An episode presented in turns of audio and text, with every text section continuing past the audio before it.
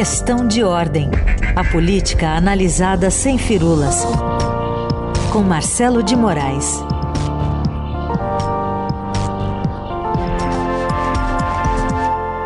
Que fala diretamente do centrão do poder.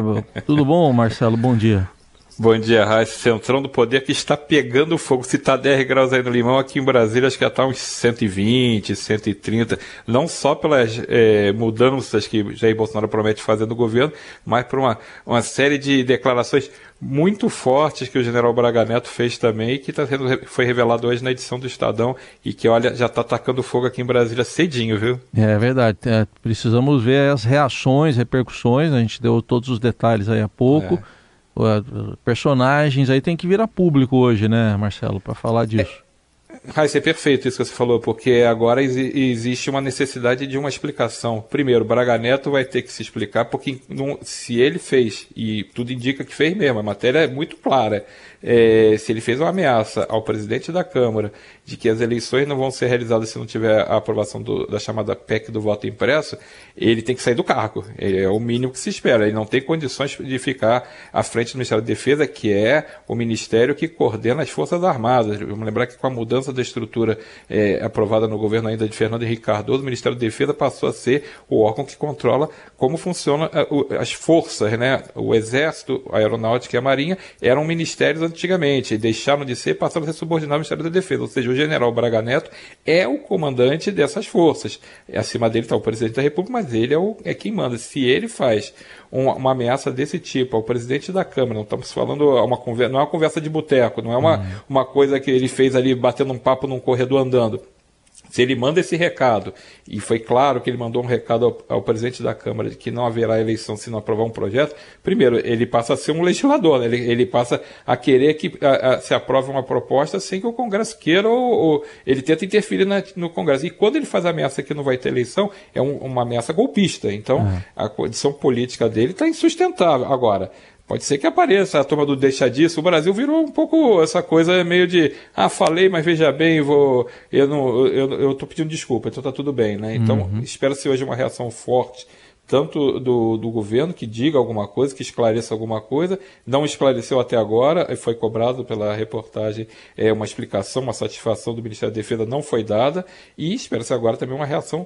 do Congresso. Já tem muito deputado, muito senador falando, cobrando uma, uma posição do governo, cobrando uma posição de Arthur Lira, que ele venha a público também dizer em que termos foram feitas essas ameaças, que ele cobre uma satisfação do governo. Então, Brasília está em polvorosa é. seu negócio. É gravíssima a, a, situação que foi colocada hoje pelo Estadão. Vamos acompanhar tudo e sabe que eu lembrei mais cedo até de um episódio, é, lógico que o contexto era outro, né? Mas enfim, a gente era criança, acho que eu e você, uhum. eu, eu adolescente, quando teve a tentativa do golpe dentro do golpe, o general Geisel demitiu o, o general, o, o comandante na época, o, do, do Ministério do Exército na época, o general Silvio Frota. Exatamente. Teve, era, foi, foi, um, teve isso, foi um movimento, era um, um, um, período de exceção, então a gente vivia uma ditadura, então a, a, essas coisas aconteciam e nem na ditadura ficou sem resposta a um movimento desse tipo. Isso. Só que a, a, dúvida que a gente tem é se foi. O, a gente sabe que o general Braga Neto é fidelíssimo ao presidente Jair Bolsonaro, ele não faz nada sem combinar com ele. Pode ter sido um arrobo do general, resolveu fazer por conta própria para mostrar serviço ali para que, tentando, sei lá, bajular o presidente, agradar o presidente, pode até ter sido, mas parece pouco provável, porque no mesmo dia o presidente Jair Bolsonaro fez aquela fala golpista, ele deu aquela, aquela declaração dizendo que não ia ter eleição se não tivesse o voto auditável, o PEC do voto impresso. Então, parece muito, muito tem tudo a ver com ser uma, uma conversa combinada, uma, é. uma fala combinada, uma ação combinada. Então, é gravíssimo. Eu acho que é, é, essa situação tem que ser esclarecida, tem que ser eh, retratada, se for o caso. Eu, na minha opinião, e de muita gente aqui em Brasília do Congresso, não tem condições do general Braga Neto continuar à frente do, do Ministério da Defesa.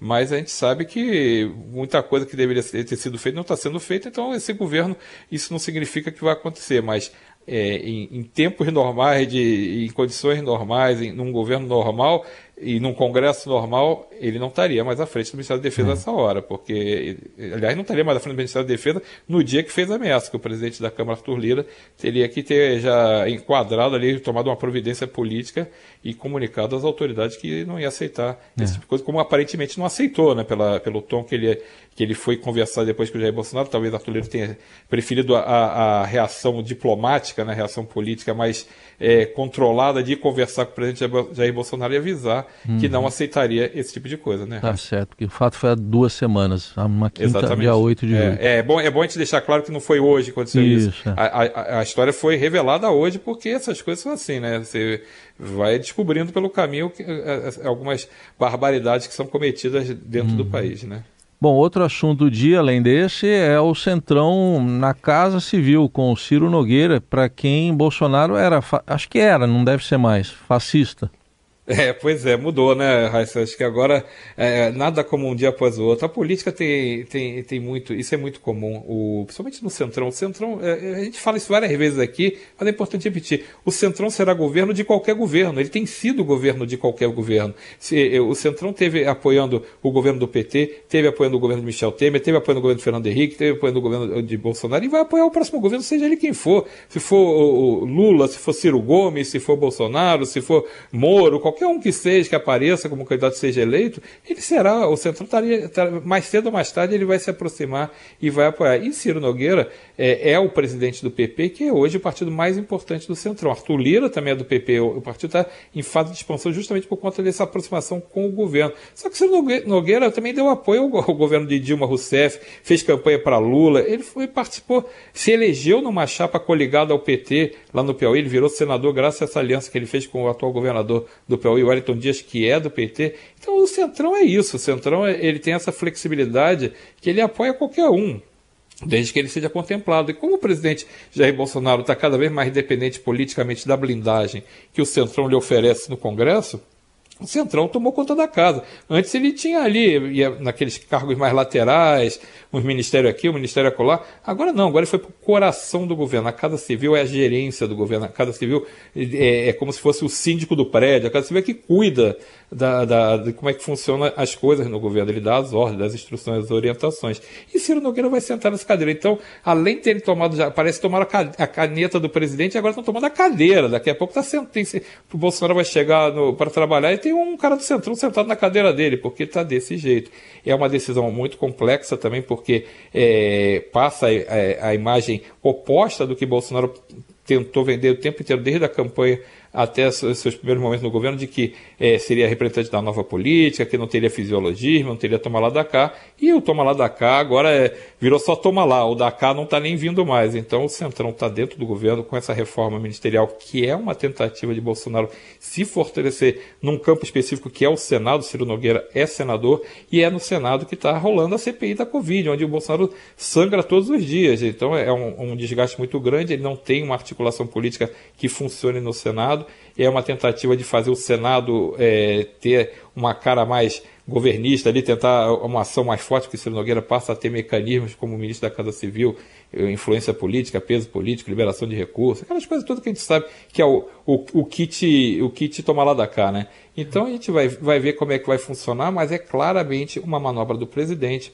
para colocar o Centrão dentro do poder e blindá-lo ali nas ações dentro da CPI, dentro do Congresso e, e outras coisas que atrapalham. E aí é, a Casa Civil precisa funcionar, não adianta colocar um aliado se não funcionar, porque a Casa Civil, como a gente disse, é o coração do governo. Se não tiver uma, uma, um, um jogo bem jogado ali dentro, periga, não adianta, não, não serve para nada essa mudança e só desgastar uhum. mais ainda o governo. E, e, nesse rearranjo aí no governo, o ministro Onix Lorenzoni parte para o quarto ministério? Pois é, já não é nem mais caso de pedir música, né? Já, já tá pedindo música e tá pedindo uma sobremesa, né? Já tá um negócio ali. Ele, o, o Nix Lorenzoni já tinha sido chefe da, da equipe de transição antes de tomar posse. Dessa, dessa função, quando o Bolsonaro tomar posse, ele assume a Casa Civil, justamente essa que Ciro Nogueira vai assumir. Ele sai da Casa Civil, vai para o Ministério da Cidadania, onde cuidava do Bolsa Família, e sai da, da, da Cidadania e vai para a Secretaria-Geral do Governo. E agora vai ser criado, recriado o Ministério do Trabalho para acomodar é, Onix Lorenzoni, e, ou seja, você tira um pedaço do Ministério da Economia, um pedaço comandado por Paulo Guedes, justamente o pedaço que vai cuidar, se é que tem essa proposta no horizonte, né, de formulação de política de empregos, porque a gente tem quase 15 milhões de desempregados no país. Essa é uma, uma agenda obrigatória para se discutir nesse período, que a gente espera que já seja o início do pós-pandemia. E você tem um ministro que não deu certo em nenhum desses quatro desses três ministérios que ele ocupou anteriormente. O, o Onix Lorenzoni na Casa Civil foi considerado é, falho, foi considerado não não funcionou. Na cidadania deu muito problema também. E agora na Secretaria Geral era um cargo mais lateral, também não estava tendo grandes atuações e vai perder esse cargo também agora para o Ministério do Trabalho. O que que Paulo Guedes fez para tentar reduzir ali, fazer uma política de redução de danos?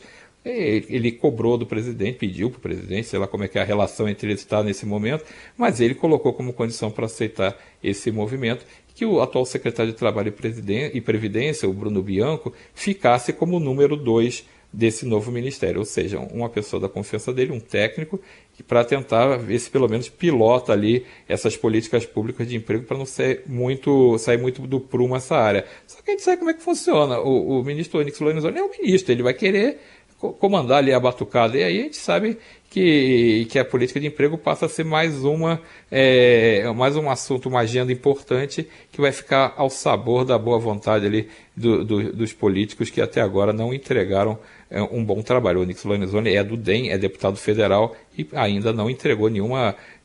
No quarto ministério pode ser que ele comece a, entregar algum resultado mais positivo, porque até agora nada.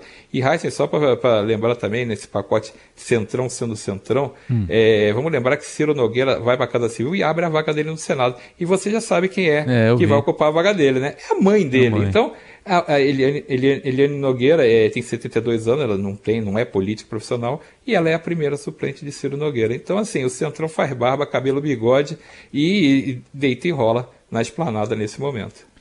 Bom, muito bem, vamos acompanhar tudo direto de Brasília com o Marcelo de Moraes. É, surgiu uma curiosidade minha do Nelson aqui, se você, você assistiu o jogo do Flamengo da poltrona ou de outro lugar ontem? Eu assisti da poltrona, ah, eu não poltrona. fui para o estádio, ao contrário de vários ministros do governo e do próprio é. presidente que apareceram lá. Achei até que, das últimas vezes que o presidente foi lá, o pé estava meio gelado e está meio friozinho em Brasília também. Fiquei até, fiquei até preocupado, mas no, o, o time estava blindado, estava à prova de de ministros e presidentes ontem, mas é assim, é, foi o primeiro jogo que teve público.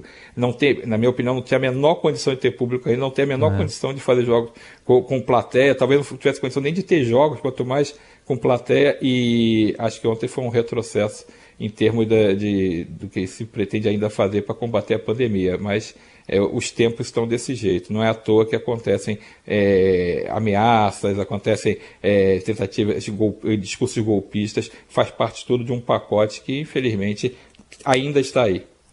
Muito bem, tá aí. O, o Roberto Godoy tinha falado mais cedo também com a gente sobre a crise. Nosso amigo. É, falou sobre a crise, ele é torcedor do São Paulo e do Guarani. É né? E o Neumann, torcedor do Flamengo, comemorou agora há pouco aqui, com muita discrição, né? como é o hábito dele, muito discreto o Neumann, falou da vitória do Flamengo. Obrigado, Marcelo. Até terça. Bom dia, Raíssa. Bom dia para todo mundo. Até terça. Tchau, tchau.